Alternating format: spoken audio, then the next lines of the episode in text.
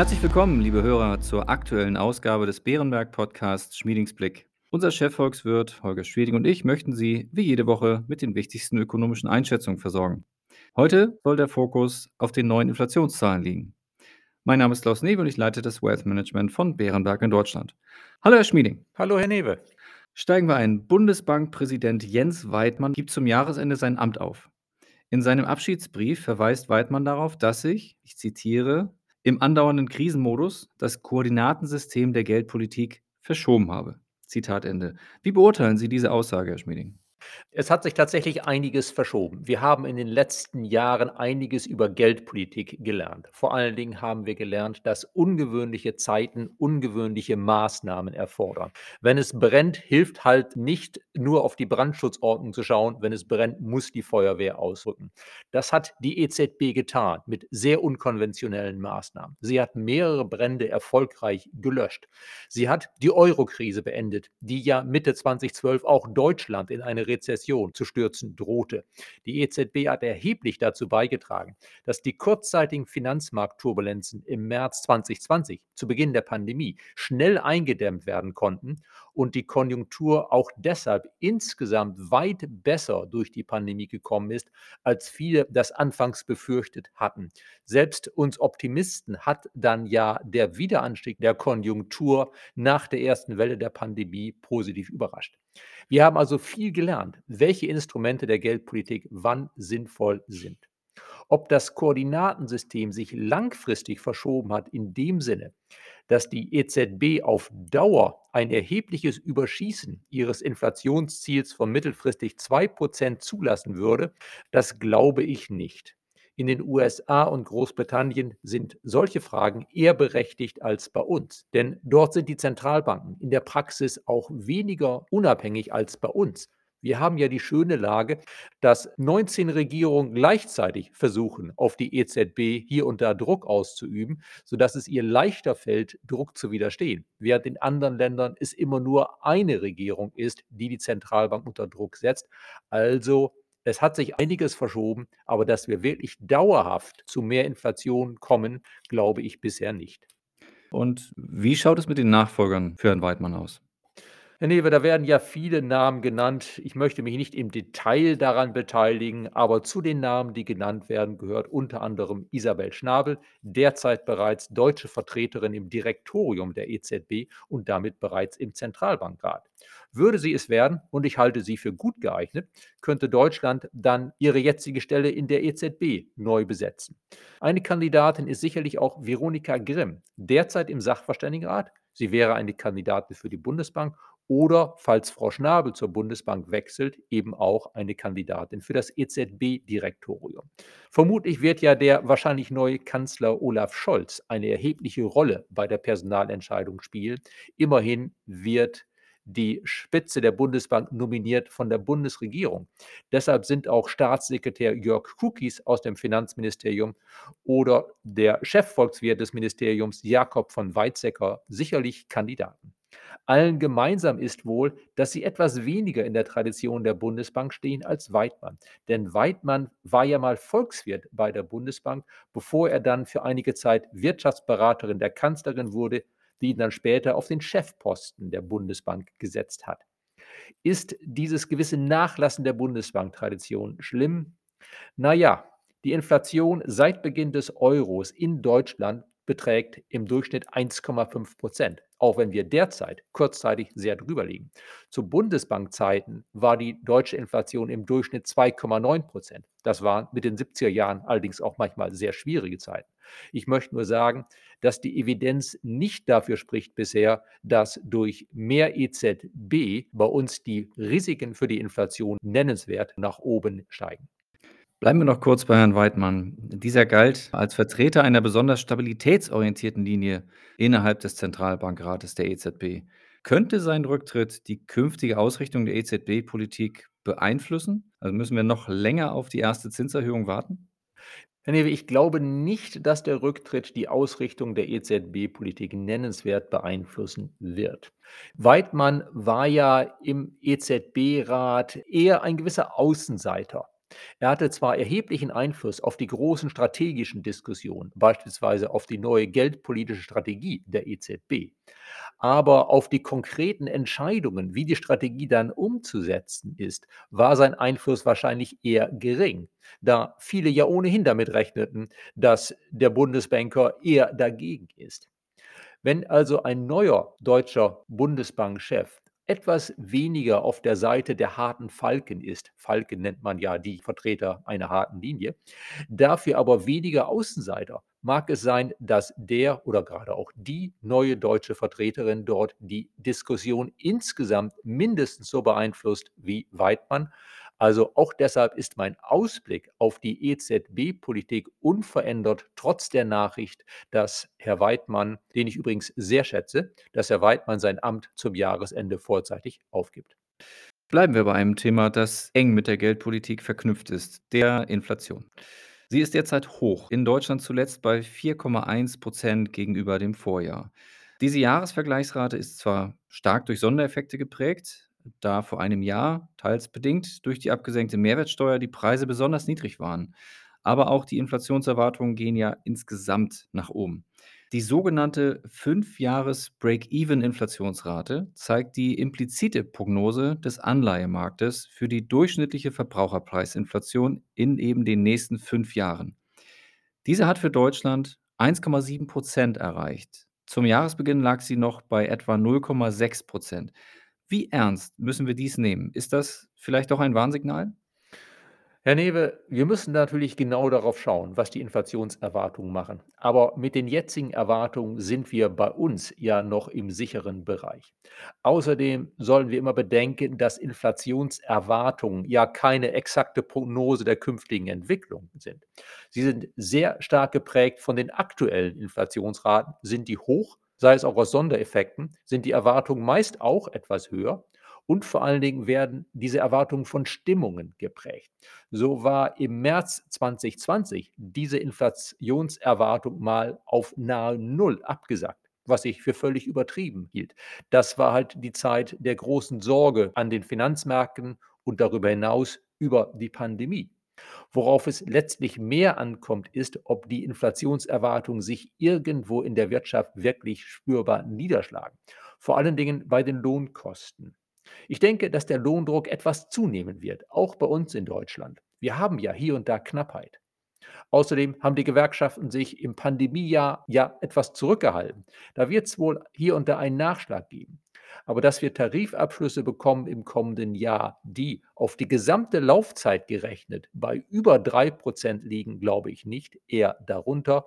Also ich denke, dass sich die jetzt etwas normaleren, könnte man sagen, Inflationserwartungen in normaleren Tarifabschlüssen ausdrücken werden, aber nicht in solchen, die so hoch sind, dass tatsächlich über die Lohnseite die Inflation dauerhaft auf über 2 Prozent bei uns in Deutschland und der Eurozone angehoben wird. Dann bleiben wir kurz bei diesem Thema, springen aber einmal über den Atlantik. Für die USA hat diese Break-Even-Inflationsrate letzten Freitagmorgen erstmals in ihrer 20-jährigen Historie die Obergrenze des Inflationsziels der Fed von 3% überschritten. Lassen sich daraus Schlussfolgerungen für die Wirksamkeit der US-Geldpolitik ziehen und was erwarten Sie jetzt von der Fed? Die US-Fed hat so wie die EZB ein Inflationsziel von 2%, aber die US-Fed hat eben eine Spanne von 1 bis 3%. Innerhalb dieser Spanne hält sie die Inflation für vertretbar.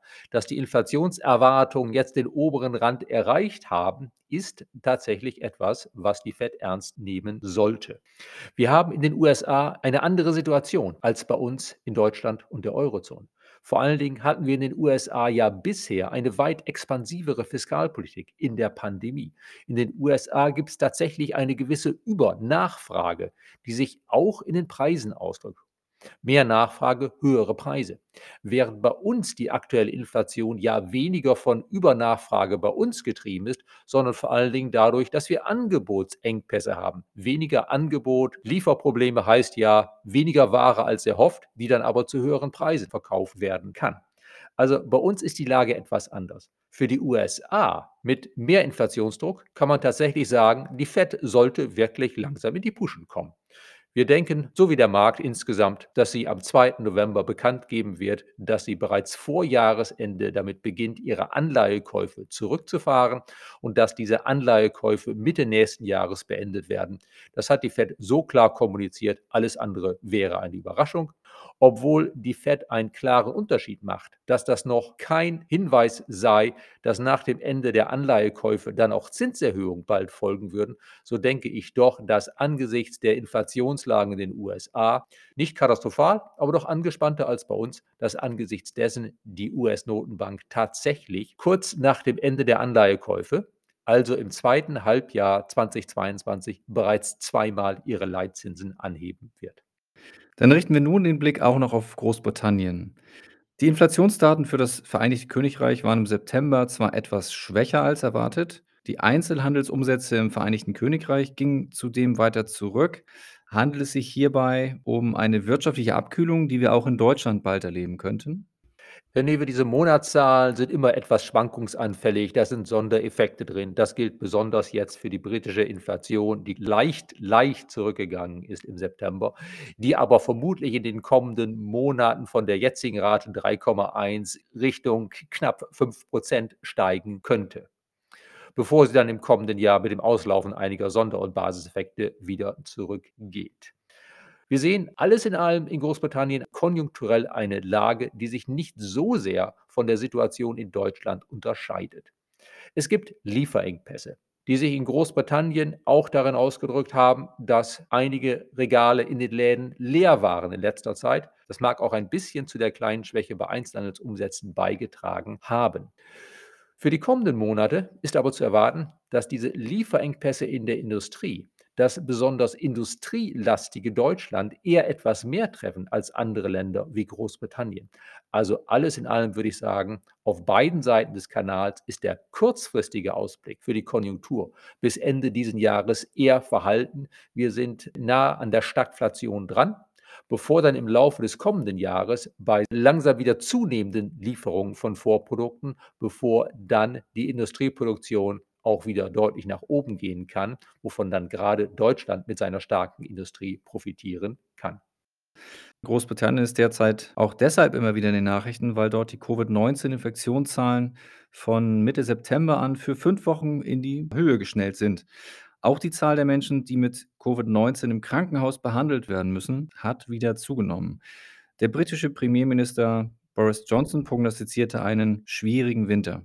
Bewerten Sie neue Lockdowns oder ähnliche Maßnahmen immer noch als extrem unwahrscheinlich oder muss man langsam wieder gewisse Restriktionsszenarien in wirtschaftliche Prognosen mit aufnehmen? Herr Newe, ich glaube, dass neue harte Restriktionen wirklich unwahrscheinlich sind. Neue Lockdowns zeichnen sich nicht ab, auch nicht in Großbritannien. Wir sehen dort am aktuellen Rand, dass die Infektionszahlen seit gut einer Woche wieder etwas zurückgehen. Wir sehen auch in Großbritannien, dass das Gesundheitssystem weit entfernt ist von der Schwelle, wo man von Überlastung sprechen müsste. Ja, die Zahl der Menschen, die im Krankenhaus behandelt werden müssen mit Covid-19, ist nach oben gegangen aber sie ist mit zuletzt etwa 8.600 weit, weit entfernt von dem traurigen Spitzenwert von 38.000, den das Land im Januar erreicht hatte. Die politische Stimmung in Großbritannien ist eindeutig, die Menschen wollen keinen Lockdown mehr. Man sieht auf den Straßen auch, es wird dort weniger Maske getragen, weit weniger als in Deutschland, was einen Teil der höheren Infektionszahlen erklären kann. Ich glaube, dass man in Großbritannien darauf setzen wird, dass mit Impfen, Impfen, Impfen sich die Pandemie in den Griff bekommen lässt, auch in der dunkleren Jahreszeit. Und dass möglicherweise vielleicht etwas mehr Maske tragen auch dazu beitragen kann. Aber wirtschaftlich schädliche Lockdowns in Großbritannien zeichnen sich meines Erachtens nicht ab. Eine Zusatzfrage. Welche Schlüsse können wir aus der britischen Lage ziehen für Deutschland, wo die Infektionszahlen ja seit knapp zwei Wochen ebenfalls wieder sichtbar ansteigen? Herr Newe, die britischen Zahlen zeigen, Impfen wirkt. Man kann es nur immer wieder sagen. Denn der starke Anstieg in Großbritannien war vor allen Dingen bei den ganz jungen Leuten, den Schülern, die noch nicht geimpft sind oder waren und die nach Ende der Sommerferien dann sich fröhlich wieder umarmt und damit die Infektionen weitergegeben haben. Wir sehen auch, dass bei anderen Altersgruppen in Großbritannien es vor allen Dingen bei den Impfmuffeln mehr Fälle gibt und dass zusätzlich bei den Leuten, die in Großbritannien sehr früh geimpft wurden, es mehr Impfdurchbrüche gibt. Großbritannien war ja Vorreiter ab Dezember letzten Jahres bis ins Frühjahr hinein beim Impfen in Europa.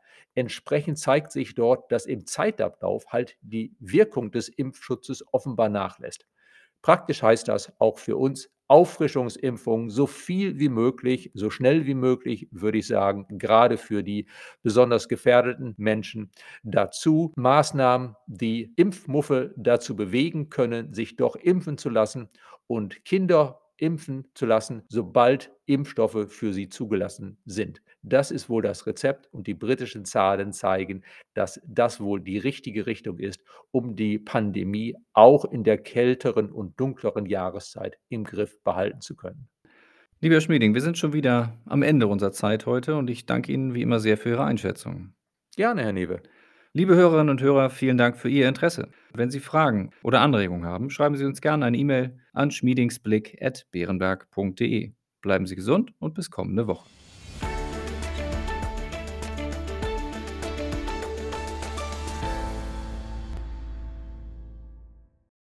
Wichtige Hinweise. Bei dieser Information handelt es sich um eine Marketingmitteilung. Diese soll Ihnen Gelegenheit geben, sich selbst ein Bild über eine Anlagemöglichkeit zu machen. Wir weisen ausdrücklich darauf hin, dass diese Information keine individuelle Anlageberatung, keine Anlageempfehlung und keine Anlagestrategieempfehlung darstellt. Frühere Wertentwicklungen sind kein verlässlicher Indikator für die künftige Wertentwicklung.